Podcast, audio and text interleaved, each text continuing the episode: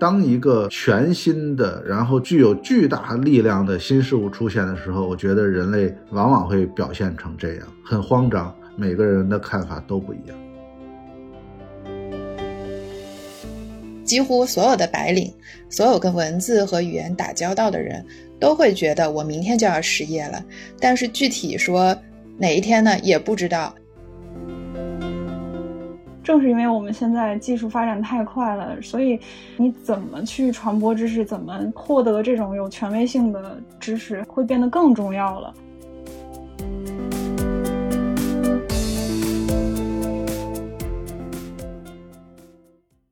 大家好，欢迎来到本期的 Talk 三联，我是三联生活周刊的记者张雨绮。本期杂志的封面是 ChatGPT 改变世界，重新认识工作。我们这次也邀请到了参与撰写此次封面的主笔苗谦老师，还有记者肖楚洲。那现在就让两位跟大家先打个招呼。呃，大家好，我是三联生活周刊的记者苗谦。大家好，我是楚洲。先跟大家说一下啊，因为苗老师这次是刚刚结束在海外的采访。现在人还在伦敦，所以这期节目我们现在是用连线的方式在进行，音质可能稍微有一些受到影响，希望大家可以理解。那就顺着这个，让苗老师给大家介绍一下，为什么这一次要亲自去海外去采访这个内容，一开始是怎么考虑的，想从哪些角度来呈现这一期。呃，好吧，那我就简单说一下。其实我们为什么要做一期这个专题？呃，非常明显嘛，就是我们从封面就可以看到，就是 Chat GPT 这个这个应用，它一出现，可以说是一种呃多年未见的一种效果，就在全世界掀起了一个浪潮。所以说，我就和我们的主编商量，就觉得这件事儿我们一定要及时跟上，它是一件大事儿，它是我们人类社会。一种可能改变我们整个社会模式和生活方式一件大事儿，所以我们必须跟上。嗯，那么我们是个 新闻媒体嘛，通常出现了一个新闻热点，我们的想法是一定要到新闻现场。但是，对于这种科技事件，你说它的现场究竟在哪儿呢？我们是没法界定的。目前呢，我们认为就是进行人工智能研究最活跃的地方就是在美国，美国的硅谷那几家大公司是吧？但是呢。呃，我们在给那家大公司发去采访要求的时候，那些公司全都立即拒绝了我们。呃，其实原因很简单嘛，因为现在正处在一个非常敏感的时期，人家的一些研究进展、商业计划是不会跟媒体说的，所以我们就转投第二现场，就是如果工业界不行，我们就去学术界。那么在学术界，其实目前世界公认的。呃，进行人工智能研究的两大中心，就是一家在多伦多的叫向量研究所，还有一家在蒙特利尔叫做蒙特利尔人工智能研究所。呃，因为人工智能啊，我们呃普遍大家最近都在说叫神经网络三剑客，他是二零一八年图灵奖的三位得主，呃，一位是辛顿，一位是本吉奥，还有一位是辛顿以前的博士后，呃，叫杨乐坤，他其实是个法国人，我们给他起个中文名字叫杨乐坤。所以说，辛顿和本吉奥这两个人就分别在多伦多和蒙特利尔建立了两个人工智能研究所，然后这个杨乐坤呢，现在是在硅谷，好像是在 Facebook 还是在 Google，我记不清了。总之，呃，这个人呢，我们没有机会采访到，但是我们就转而求其次，来到了加拿大的学术中心进行采访，所以基本上就是这么个逻辑，给大家介绍一下。像苗老师作为一个优秀的科技记者，接触到 ChatGPT 是什么时候？是不是第一时间当时就想着去玩一下这个东西？然后当时最初的判断是什么样子的？我我玩的时间真的是很落后，我主要是在朋友圈里看别人跟 ChatGPT 的那种对话，他觉得好玩，他一定就发到朋友圈里嘛，弄一个截图发出来。我就是看那些东西，我觉得很好玩。当然，大家一开始调侃，觉得哎。他怎么这种人工智能机器人，它可以一本正经的说假话，大家就有一种在调戏他的感觉。但是逐渐逐渐的，朋友圈里的气氛就变了，就是从调侃变成了惊叹，说这种东西怎么会这么智能？怎么会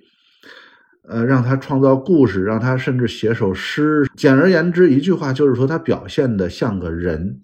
所以这件事儿触动了我，我觉得他。变成了一件大事儿。嗯，人工智能发展这么多年，呃，始终我们感觉就是跟普通人的关系不大，觉得你发展就是一群科学家在实验室里边玩那些计算机呗，跟我们普通人有什么关系？然后我就是在朋友圈里开始感觉到这个东西变了，它变得跟我们每个人。都有关系，呃，所以我就认识到我们必须做这件事儿。但是呢，我其实是真的到了加拿大之后才开始自己呃亲自用 ChatGPT 的。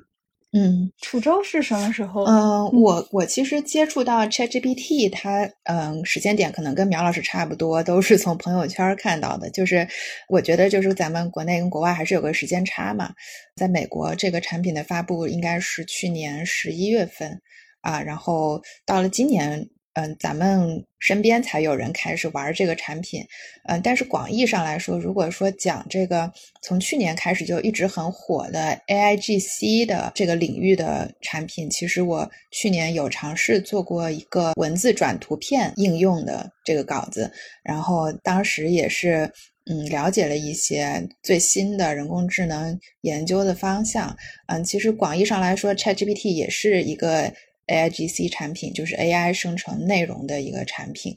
嗯，所以可能我第一批看到朋友圈在玩 ChatGPT 的，也是去年最开始玩那个文字生成图像的那批人。对对，刚才说的这个时间差，我也有这种感觉，就是 GPT 三点五。就是 ChatGPT 背后的这个大模型，就是总之这个产品是去年十一月三十日在美国他们发布的，由 OpenAI 发布的。但是在国内的话，因为我接到这个题，就立刻去找我的那个创投圈的一个朋友去聊，然后他是现在处于特别兴奋的状态，就决定想在这个领域创业的那种感觉。然后他的观察是，国内对这个事情的兴趣是在今年二月初，当时很很戏剧性的就是说。资本市场上先有了动向，就是 A 股上面有很多，呃，跟 AI、跟 ChatGPT 沾边的所谓概念股，就莫名其妙就开始涨停。然后，然后这个事情一下子就让很多人开始注意，觉得，哦，这个这个事情很大，就好像有点像元宇宙的那种感觉。不过，苗老师可以说一下，就这个事儿是不是和元宇宙的那个意义还是挺不一样？因为去年我们也几乎在去年的这个时候做过一个元宇宙的封面。呃，没错，我呃去年大概就是可能比这个时候稍微早一点呃，我们做的元宇宙方面，我记得你也参加了是吧？然后也是我对元宇宙和 ChatGPT 就是更通俗一点，就是这种大语言模型的人工智能，我对他俩的态度可以说是呃截然相反。我对元宇宙从了解一直到写它，一直到现在，我对它一直是持有略带负面的怀疑态度。原因还是很简单，就是它离我们普通人的生活太远了。虚拟现实技术其实是。一直是一个军方应用的技术，现在大概一些资深的游戏玩家喜欢带着它，普通人用元宇宙啊，还是觉得不方便，呃，然后意义也不大。其实有点类似于人工智能在二三十年甚至三四十年之前的那种发展状态，但是。我认为人工智能它就不是一个属于未来的事儿，它就是现在。尤其又是我们这些文字工作者，是吧？我们都已经用过 ChatGPT 四之后，都感觉到自己的工作有点被它威胁到。我这次采访的主要是两类人，其实采访的人呃相当多。正式的采访是进行了大概五六次，但是还有很多很多是那种人工智能创业者更随意的采访，然后还有一些就实在是我。无法透露对方身份，因为会威胁到人家工作的那种，呃，那那些人他们就是私下的采访，就是让我印象最深刻的一点就是，我们大家有一个共识，就是这个技术还在刚刚起步的阶段，然后它未来一定会越来越好，越来越成熟，应用的领域越来越多，替代的。工作也越来越多，从这角度来讲，它确实是会对人类社会造成巨大的转变。但是另一个有点出乎我意料之外的，就是我采访的几乎所有人，他对于人工智能发展的看法都是不一样的。嗯，有的人认为人工智能就已经到头了，已经全面超越人类了，也不需要多说。有的认为人工智能可能现在就。呃，叫叫 hit a wall，就是那该怎么说？就是遇到了阻碍，是吧？遇到了瓶颈，我们现在发展很难。有的认为这人工智能前面一马平川，而且每个人对于人工智能和我们人之间的关系也是看法都不一样。包括我们之前已经在微信上发出的那篇稿子，是吧？我们采访赫拉利，他的看法就是。乐观中带有谨慎和担忧。有的人认为啊，不不需要担忧，是吧？就是只要坐下来享受，把那些苦活累活交给人工智能就行了。也有人认为，觉得我们人在地球上存在的意义可能就越来越淡，地球逐渐被人工智能接管。总之，就是每个人的看法都不一样。就当一个全新的，然后具有巨大力量的新事物出现的时候，我觉得人类往往会表现成这样，很慌张。每个人的看法都不一样。嗯，我不知道苗老师有没有一种感觉，就是对于我们这样就是相对来说比较外行的人来说，好像感觉在 ChatGPT 这一股热潮里面，这个东西离普通人的生活既很近又很远。近的话呢，就是每个人都可以去玩一下，每个人都可以跟他对话、跟他互动；但是远的话呢，就是我不知道他确切的会给我的生活带来什么样的影响。呃，我觉得对于您说的这个感觉啊，就不光是对咱们这样的外行人来说是这样的，就对于人工智能的内行那些研究者，他们的感觉都是这样。因为我们知道这个大语言模型它实在是太大了，它有几千亿个参数，这些参数具体怎么设置，然后你 Google 的设置和 Microsoft 设置和 DeepMind 和和 Meta Facebook。每一个公司的设置都是不一样的，而且你让他们解释为什么这么设置，我估计也没有几个人能说得清楚。然后你拿什么样的数据去训练它，你让什么样的人去给它做那种标记，它得出来的结果都是不一样的。这东西。就有点像是咱们经常说的一个偏方，一个秘方，反正我也不知道怎么回事我就把 Chat GPT 给调教出来了，反正就是调教的特别好。相对来讲，比如说 Google 的那个叫 Bard，对吧？那个聊天机器人表现的就很差。然后，呃，Facebook 之前推出的那个聊天机器人就很容易受到网络舆论的影响，紧急下线了。那你说他们之间有究竟能有多大的区别？那很难讲。研究者之间，呃，水平有多大的差异，也基本上都在同一个水平上，但是得出的结果是完全不一样的。所以我觉得，在这一点上来讲，呃，对于专业人士，他们心里也很慌。楚州可以跟我们分享一下，因为你写的是已经呃受到 ChatGPT 影响的一些行业啊、职业。嗯，可以分享一下这种。对我试图是写这么一个题目，但是其实跟去年写那个 AIGC 图片生成的时候也是有相似的感受，就是好像有一批嗯从业者，有一批人已经觉得他们快要因为 AI 失业了，马上就要失业了，但是具体 什么时候会失业不知道，就是人被悬置在一个巨大的焦虑之中。会有这样一种感受，那 ChatGPT 也是一样，就是几乎所有的白领，所有跟文字和语言打交道的人都会觉得我明天就要失业了。但是具体说哪一天呢，也不知道。我一开始呢就说到这个选题，它操作有难度，就是我觉得就是有这样一种悬置的感觉在里面。这个事儿好像很明确了，它已经存在了，它已经在运行了，已经进入应用了，但是它又捉摸不定。然后它又在不断的更新。一开始我是想从商业应用的角度去说，对吧？我们想说它对生活具体的影响，那我去找一些，嗯，已经宣布自己，呃，接入了 ChatGPT 系统，在应用它的一些公司，啊，问问他们这个东西对他们的商业模式有什么影响呀？是不是能带来利润的提升啊，或者工作效率的提升啊？会不会导致他们裁员啊？这样问题。然后就发现，即使是很下游的公司，其实也是讳莫 如深的。就我也不知道他们是，可能有点涉及到他们的这个商业机密之类的吧。这个角度后来就觉得不太行得通。呃，而且在应用的这个层面，我和雨琦都觉得，就是我们一边在写这个 ChatGPT，一边在不停的更新。包括我们写到一半儿，就是 GPT 四就出来了，包括这个微软又宣布可以把它作为一个插件。通用到整个 Office 里面，我就觉得写这个应用啊，真是没有办法去写它，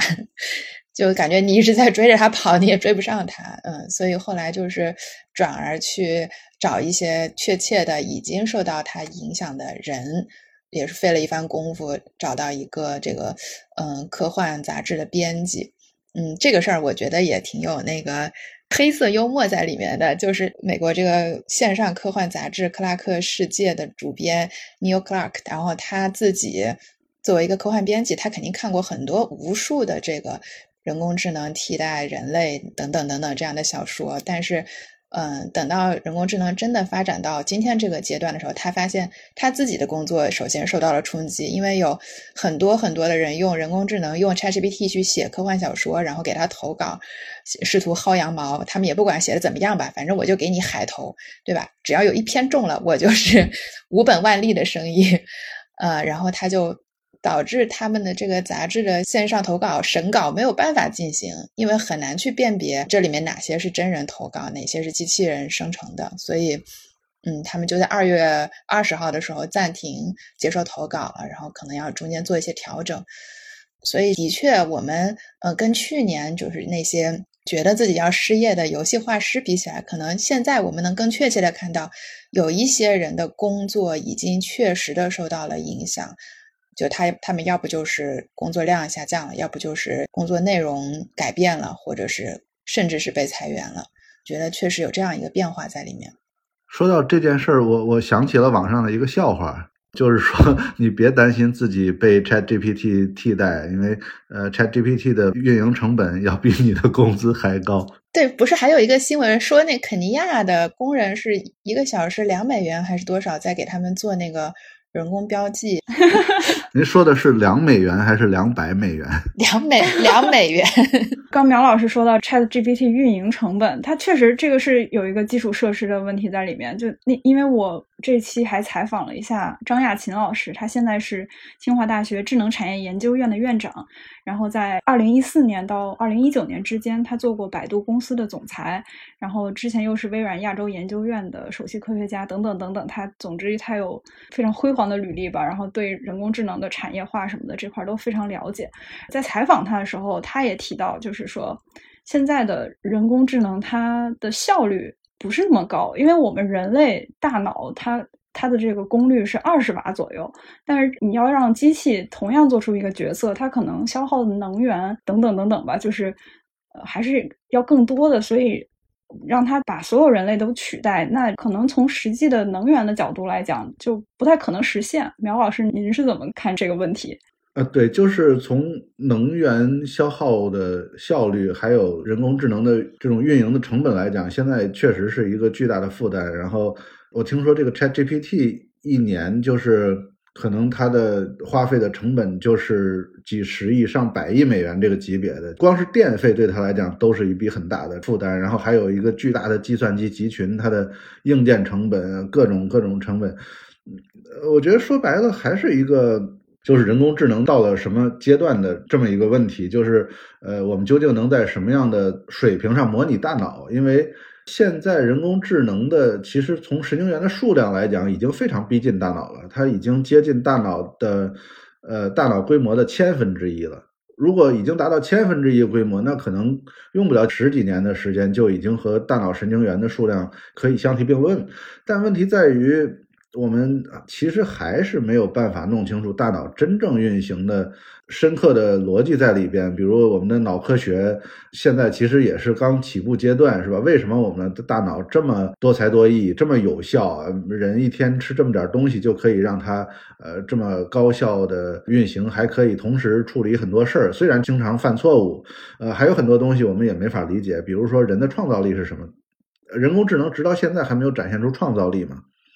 还有那种所谓的直觉，就是这些东西。都不大好说。当然，有人认为是这些东西是脑子，我们俗话说搭错线，就是这种神经元中产生出其不意的连接造成的这种东西。那么，人工智能去怎么去模拟它，让它产生出创造力，让它理解知识的边界，然后再把能耗降到这个人类大脑的相同的级别，就是再降下来几千倍，就变成现在的几千分之一。这个能不能做到？我个人是乐观的，但它肯定是一个长期的事情。就这种东西，它就属于基础科学的发展，这个我们就不能用呃计算机发展的速度去要求它了，可能真的就是呃几十年啊、上百年啊。能不能给我们具体的估算一下？比方说，他们说现在烧硬件、烧显卡，到底多长时间会烧掉多少张显卡，或者多长时间能用掉多少度电？这个我还没有具体的数字，但是以我我听到的，就是在硅谷真正工作的呃那些呃研究者来讲，他们的估算是 ChatGPT 光是维护这么一个运用，每天的运营成本是上千万美元以上的每一天的成本。嗯，这还是在它没有就是那么普及的情况下。对，而且就是说，呃，如果我们都用过 ChatGPT 三点五和 ChatGPT 四的时候，你你会明显感到它四的那个就是回答的速度明显变慢，而且因为我个人是它的收费用户嘛，每月还给他交二十美元的使用费，它的那个问题数量是有限制的。每天的那个限制还不一样，大概是比如说三个三个小时之内提什么十个问题、十五个问题之类的。而且我们想想，这个 Chat GPT 它还仅仅是一个文字系统，它只能给你做出一些呃基本上的回答，就是它的功能其实还是很有限的嘛，它的成本就已经到了这个地步，所以说它还是。就有点像是我们第一次看到火车的出现那种，你好像跟马车差不多，是吧？具体好像有的马车还能比你跑的稍微快一点然后你这个火车又烧煤怎么样？还处于这样一个阶段。至于它未来能不能发展成什么高铁啊、子弹头列车，这个我们当然还要继续观望嘛。对，就从成本这块儿，嗯，我我这边采访也会提到，就是说。它至少需要上万个 GPU，就是那个图形处理器。实际上，主要的 GPU 都是英伟达这个公司做的。就是你至少你一个科技大厂，你手上得有这个 GPU 存货在上万个，你才可能燃烧得了这么多的算力。所以在谈论 ChatGPT 的时候，国内大家都很关心的一个问题就是中国版的 ChatGPT，因为毕竟现在 ChatGPT 在国内的话，它也没有开放应用，然后包括中国互联网，它是这样一个比较独立的这么一个状态吧。然后我们都比较期待，就是说会有一个中国版 ChatGPT。然后业内就是你会看到，从 ChatGPT 引引起轰动以后，就各个大公司都会放出声音，或者说悄默声的，他们就是。在做对标的产品，对这个可能雨琦比较了解，就是张亚勤老师是不是提了一些中国发展这个大型语言模型的前景或者说困难？亚勤老师他就有一个回答特别解答我的疑惑，就是因为大家之前会说中文大模型的时候，可能外行人会觉得说英语的大模型就是你 ChatGPT 是英英语好，然后我中国人做的一个大模型的话，它一定中文能力更强，甚至就包括就是。呃，百度或者说刚刚苗老师说的某某家公司，他们在发布会上也会特意提到这一点，就是我们的大模型产品肯定更懂中国文化，更适合中国市场等等等等吧。亚青老师就从理论上就解答了这一点，就说它这个大语言模型 ChatGPT 它的中文你仔细看一下，它做的也很好，是因为它。就是它的这个底层的那个基础模型叫 Transformer 模型，就是是一七年呃 Google 发明的这个东西，它本来是用作翻译的，然后所以它是训练的时候就用到了很多很多语言，就不止英文，不止中文，就是各个语言。然后它这个各个语言都一起去训练它的结果，就是它不仅是学到了具体某个语言的语义，它是在不同语言的映射之间找到了一种结构性的东西，所以它它。呃，意思就是说，就是你一个大语言模型，你要让它中文好，它可能这个基础就是你你在其他语言上面也要好，就是至少你训练的话，不能只用中文语料，就是它这个完全和我们过去想的，就是可能传统上的这种自然语言处理的方法是不一样的，就在这一点上。所以就是说，这个挑战的话，我感觉有一种。就是所有大公司，你想做大语言模型，都要面面对同样的问题，就是你或者说你你现成的那个素材都在那儿了，然后就看你有没有这个能力，有没有这个工程学上的这个积累去把它给做出来。就好像是这个比赛还比较公平，我不知道这么解读对不对啊，苗老师，您您是您当时我们在讨论这个题的时候也提到这一点，就是它这个大语言模型还不是说是受到语种的影响的这么一个东西。呃，但是从我，因为我也不是这个进行人工智能研究的专家，就是大语言模型这个东西对我来讲也是有很多的迷惑在这儿。然后我个人来讲，我我我使用 ChatGPT，无论是三点五还是四，我的感觉都是它在英文的表现明显比中文好，而且反应的速度也是英文明显快于中文。然后这个东西我也是问过那些真正进行那叫做自然语言啊处理的那些专家，他们给我的解答就是说，这个在很大程度上取决于他们有多少资料进行训练，毕竟就是互联网上。大多数内容是以英文形式出现的。另外，还有一个就是所谓的质量问题，就是你这个互联网上的发言能不能提供某些具体的信息、具体的观点，这个是很重要的。从这一点上来讲，英文的优势是独一无二的。所以他们给我的解答就是，正是因为英文有这样的优势，所以它在英文领域表现的就好。中文也不能说不好，只是相对不好，因为中文它的那个中文内容相对少一点。但是如果我们再换一个更小的语种，它的表现可能更差一点。就这个东西，它是和呃它的训练数据有关。我我个人的理解是这样。对，张亚勤老师他也提到，就是中文的语料的它绝对数量可能会少，但是。我感觉他他的意思是说，长期来看，就是你的数据本身，应该不会是一个你任何一个国家或者你任何一个团队发展大模型的一个限制。就是从原理上，他不觉得这是一个限制。更大的限制，或者说更更重要的一个环节，就是你有了这些数据，你能不能用好它？Chat GPT 它之所以这么成功，它可能是。在前期做了很多工作，就而且是可能业内其他团队可能以前是没有花同样的精力去做的。就比如说清洗数据，就把它掰开了揉碎了，做成一些可以分析、可以用来之后处理的一些单元，并且在肯尼亚雇佣大量的这个人工标注的团队，去去帮他就是把这个活做的特别细。感觉肯尼亚人好勤劳又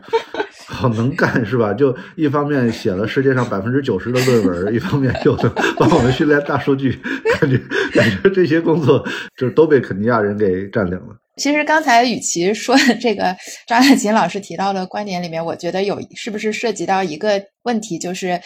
人工智能处理语言，它跟人处理语言的方式或者结构是不一样的。不像我们学一种语言，它并不是像人类一样去一种一种一个一个语种去学习去翻译，它是完全另外的一种认知结构。虽然我也不知道是什么样的一种认知结构。对，就是我也有这种感觉，但是我我可能自己描述不好，就是这个是不是因为它是一个神经网络的这么一个东西，它这么训练出来的，所以它跟人不一样。就是人你可能总有第一语言，或者说你从小是双语，你有两种语言，但是你在学新一种语言的时候，很少是通过你又沉浸式的进入另一个环境什么的去去学一个新语言。嗯，我不太知道应该怎么去理解这个问题。苗苗老师有没有什么高见？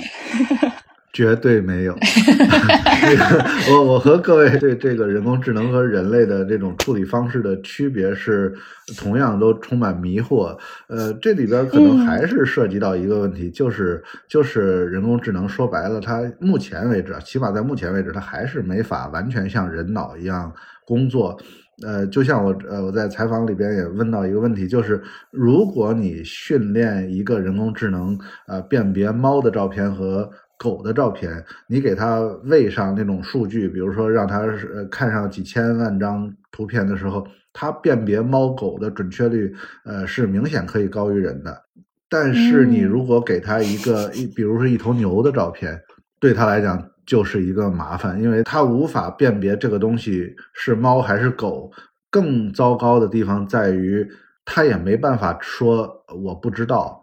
就这个这个东西对于人来讲是一个很简单的就能做到的事儿，就是它可以说，呃，它它是一种新动物，它既不是猫也不是狗，我不知道，我想学习。呃，人工智能目前还没有办法了解，就是这种知识的边界，对他来讲很难说出我不知道。就对他来讲，编造一个就是所谓的一本正经的说假话嘛，就是编出完全呃不存在的信息，对他来讲是非常容易的。但是说承认我没有这方面的训练数据是很难的，呃，这这个对我来讲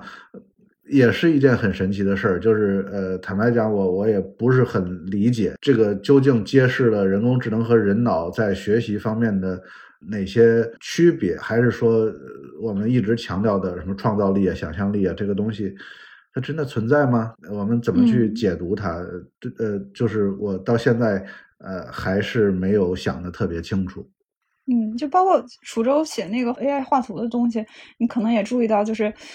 大家都说，就是为什么 AI 它画手就那么难，它 画出来的手就是那么奇怪，就它是最近的一些升级版的那个画图软件，可能能画的比较像，但还是会有点奇怪。就是这个这个是为什么？是不是和它可能就是它不像人一样说啊，我要画一只手，这手有五个手指头，然后它不是这么一个思路，它可能就是。嗯，像那个 diffusion 模型，它就是说把一个图片给它打散成像素，然后再把它加入噪声，然后再给它还原。呃，这么一个学习过程，它就不是把这个图里面的每个部位，电脑、计算机的脑子里说，我有一个清晰的认识，说啊，这个部位画的是啥，那个部位画的是啥。啊，它就是从这个角度来讲，它的确完全是另外一种思维方式。就是我就想到，我我当时写到一个，就是叫莫拉维克悖论，就是说。一些我们觉得很基本的能力，对电脑来说是要耗费巨大的算力，很难实现的。比方说，要一个一岁小孩去辨别这是个杯子，那是一个桌子，很简单。但是，反而对计算机来说，这个可能很难。但是，如果你让它进行一个运算，不管多少位的运算，它都可以很轻易的完成。那对人类来说，反而是很难的。就是可能，当我们去讨论人工智能它的能力有多强的时候，不能用人脑的方式去衡量它。所以一一说起这个，就是还是让人觉得好像离通通用人工智能我们还是挺远的。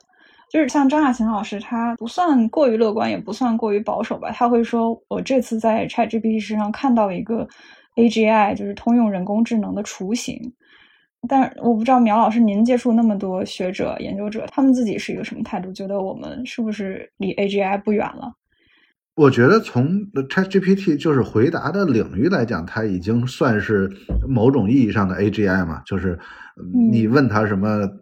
反正呃，就是各个领域的问题，他呃不管对错，不管真假吧，他总之能给你提供答案。在这一点上来讲，我觉得他和之前的那种专业领域的人工智能，还有就是之前那种明显智商不够的那种人工智能是有本质区别的。我觉得从这点上来讲，起码在就是对话机器人来讲，它已经几乎算是 AGI 了，就所谓的通用人工智能。但是另外还有一个，就像我采访的那个克鲁恩教授他讲的，这个真正的困难在于，我们总说通用人工智能在于它要能帮我们干活，就是要有真正的那个机器人。就是让机器人擦个桌子，呃，系个鞋带儿，这个难度要远大于让一个机器人跟我们呃进行文字上的对话。这方面来讲，就是如果实现了让机器人走出数字世界，进入到我们的生活，我们恐怕才能。真的说吧，实现了这个所谓的通用人工智能，是吧？但是这个呃，他也讲了，就是克鲁恩教授也说了，这个从理论上来讲，使用的技术是一致的。所谓 GPT 的那个 G 就是 generative，对吧？就是就是通用型嘛。其实你训练机器人也是让它做动作，其实也是同样的道理，只不过是难度要大得多。所以从这一点上来讲，有多少是我们可以用计算机的这种发展速度来衡量？有多少是我们用基础科学的发展速度来衡量？这两者我就一直弄不清楚，因为计算机的发展速度太快了。呃，相比于我们在基础科学领域，对吧？过去一百年我们有什么进展？就就是很少很少。呃，计算机不到一百年是吧？已经发展到这个程度，它两者的速度根本不成比例。但是在人工智能来讲，这两个不同的发展速度有一个交汇处，这个交汇处到底在哪儿？我的那些采访对象他们也说不好，所以就是可以这么说嘛，就是一切都刚刚开始，然后我们就乐见其成吧。嗯。感觉我们说了好多自己也不明白的事儿，这个这个封面的主旨就是我也不明白，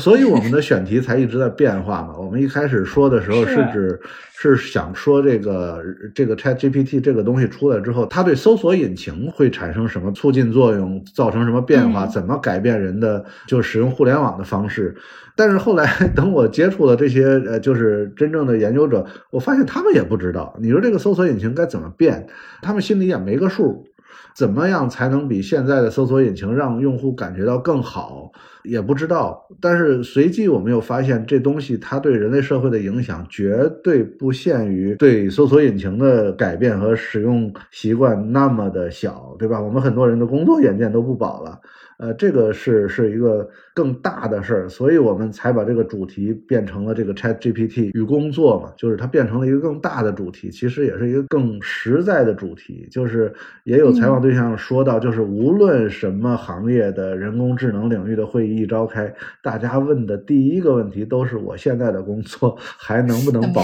住？嗯，对对对。现在转行还来得及吗？跟楚州在写稿的时候，我们聊天的时候就。看到他发过来就是 AI 职业暴露指数，然后这次我们文章里面也有呈现，排名第一的不受 AI 影响的职业是跳舞的。总的来说就是体力活都没事儿。嗯，对，再加上点艺术气息，就是那种呃，就是昏天黑地跳的跳芭蕾的那种 那种艺术家，反而艺术是最不容易被替代的，对吧？其实，其实要澄清一下，就是这个暴露指数，呃，暴露并不等于说被替代，只是说，嗯，你的这个工作，我们常常讲说我的工作会不会会不会被替代？我们其实把它细化的来看，是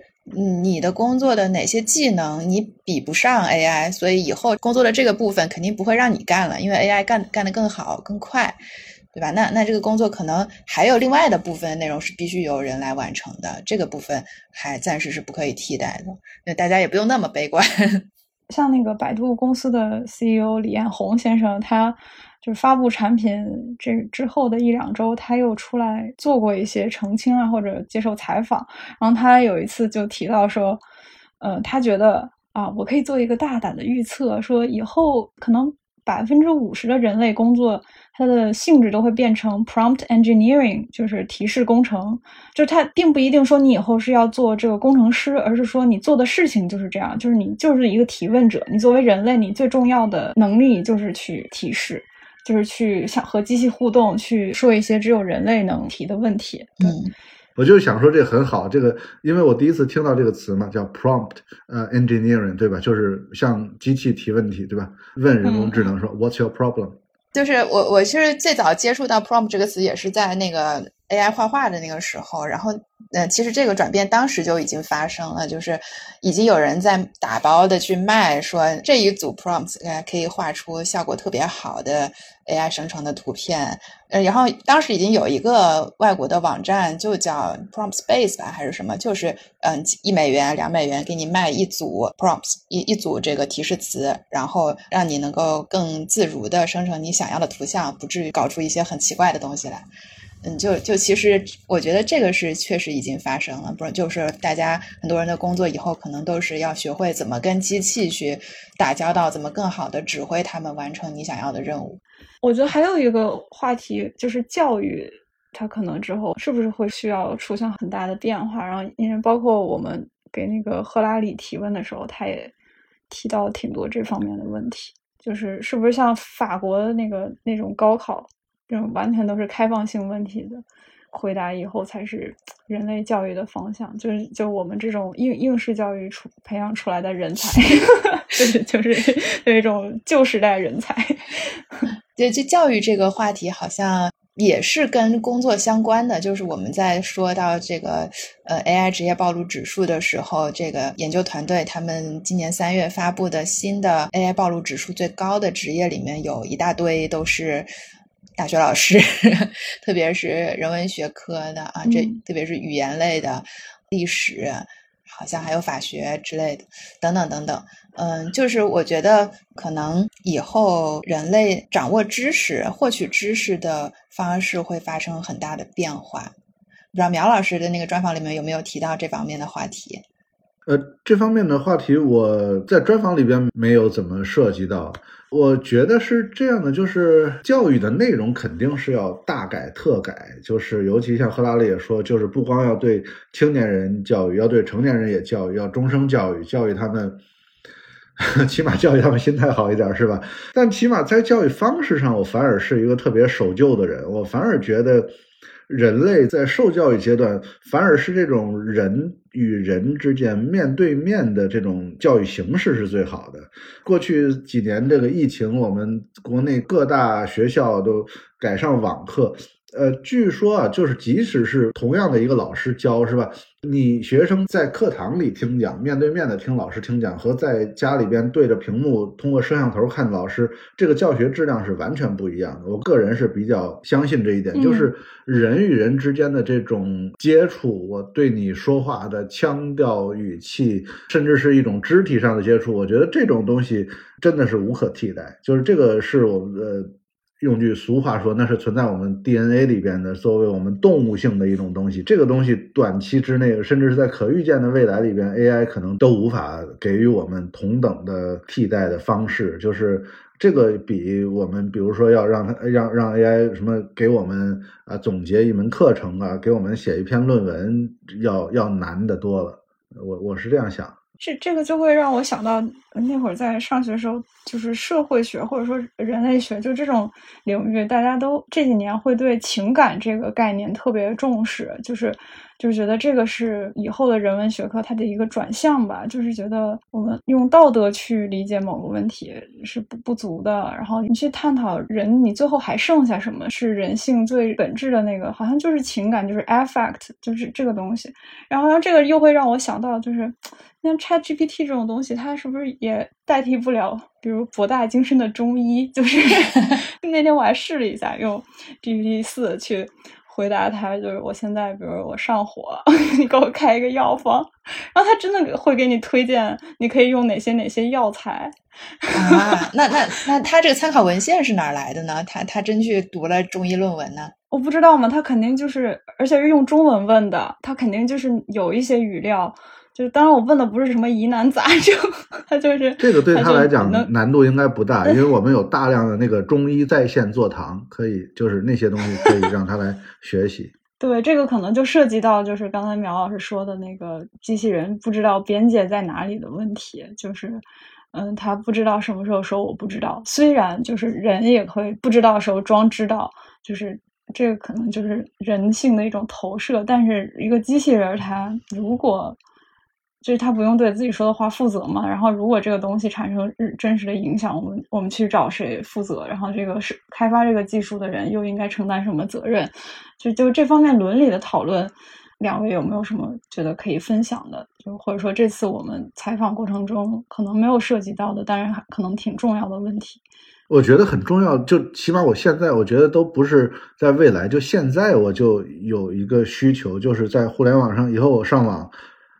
能不能对于某些东西给我标注？比如说，我看到一张图片，你这个图片就是我们立法必须告诉我这张图片是机器生成的，它不是人手绘的，也不是照片，它是机器生成。就是你必须告诉我。然后某某段文字，就是如果涉及到知识性内容，你也必须我们立法规定，就是这段文字是由机器生成。就是这个对我来讲，其实还挺。我觉得挺重要的，我特别害怕，就是搜到一个完全不存在的东西，不存在的图像，就这个，这个是是一个，我觉得未来它这个问题会和咱们已经困扰我们很久的这个假新闻问题合并到一起，就是互联网上你不知道数据的来源和真实性，现在我们连它是不是人制造出来都不知道，这个会很麻烦，互联网一下会变得非常繁荣，但是又带来巨大的风险。嗯，就是会有巨大的这个无效信息，然后你又不知道哪些是无效的。对，关键是你还把它当成特别珍贵、特别有效的信息来对待。嗯，不，我这次在和一个采访对象聊的时候，他也提到，因为我说是三联的嘛，然后他说，嗯，我从小就还是。很喜欢去三联书店呀什么的，然后我说，然后我就客套了一下，我说啊，但是这个像您研究的这个技术发展这么快，我们马上就要被取代了的感觉。然后他就说，其实我不觉得不是，他说正是因为我们现在技术发展太快了，所以你怎么去传播知识，怎么获得这种有权威性的知识，会变得更重要了。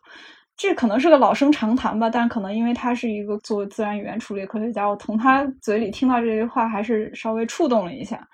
对，就是大家做这个题的时候，有没有会对我们自己的本职工作有一些新的想法呢？就因为毕竟我们每天也就是在对话，从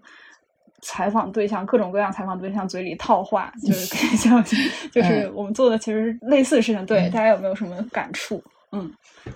嗯，我我倒是想到一个很有意思的事情，就是我们在各自嗯写这个期封面的时候，呃，用了多少这个 ChatGPT 的帮助，以及它到底有没有帮到我们。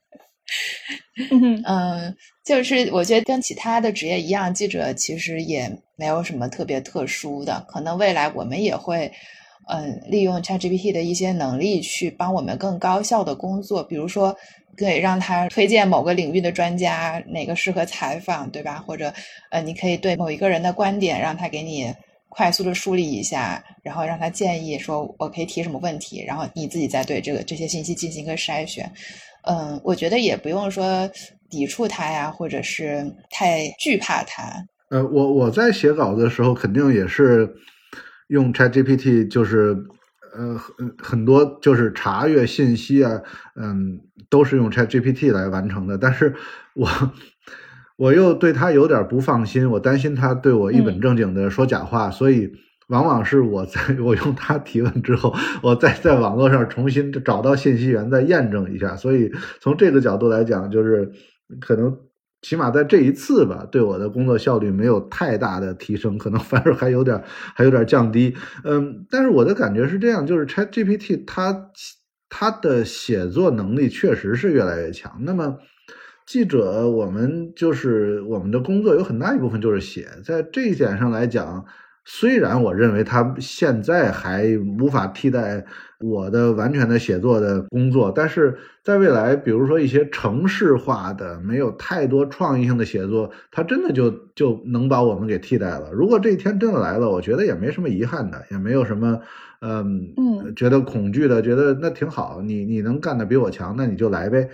但同时，我也觉得有一些东西是不能替代的，就是记者工作，它绝。不是单纯的写字儿、打字，呃，上网查资料，它很重要的一部分是人与人面对面之间的交流。呃，就是还是说到我刚才那个论点，就是这个东西是机器绝对没法替代的，就是人和人之间，呃，那种生物性的互动，就是我们做记者肯定都有一个感觉，就是。呃，你和同一个人进行采访，你对他是坐在一间房间里面对面的采访，还是打电话、邮件、视频？呃，感觉可能是完全不一样的。就同样的问题，你得到的答案可能都不一样。然后就这个东西，你怎么去把握，怎么去获得最好的结果？这个，这个说到底是由我们自己来决定的。这个其实是我们工作的一个独特性。对，一个是就是这种面对面的这种交流碰撞吧，然后。尤其是像在社会部的话，我们经常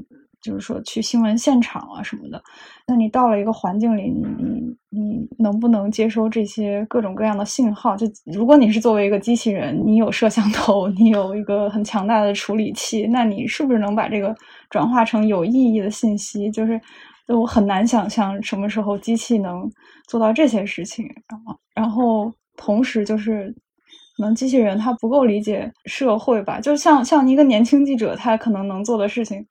就是和机器人差不多。就是你你最后你你呈现出来的东西，就是把一些素材进行一些处理，然后你你把它变成一个更干净的素材，然后交给一个更有经验的记者，然后这更有经验的记者再去把它变成一个有社会价值或者说有公能体现一些公共价值的文章，把它呈现出来。但是一个成熟的记者，他可能其实他这么多年，他经历过很多很很多的不同的社会事件，然后去过很多的现场，遇到过很多的人，他他把这些都就是都是一种内功吧。然后然后你怎么可能训练一个记记者机器人去做这件事情，也完全没有必要嘛？就是 我反正是这种感觉。嗯，所以我们暂时职业安全感还蛮强的。话音未落，是吧？那我们这期节目就到这里，感兴趣的朋友可以去订阅本期杂志的纸刊和数字刊。谢谢大家收听，我们下期再见。再见。再见。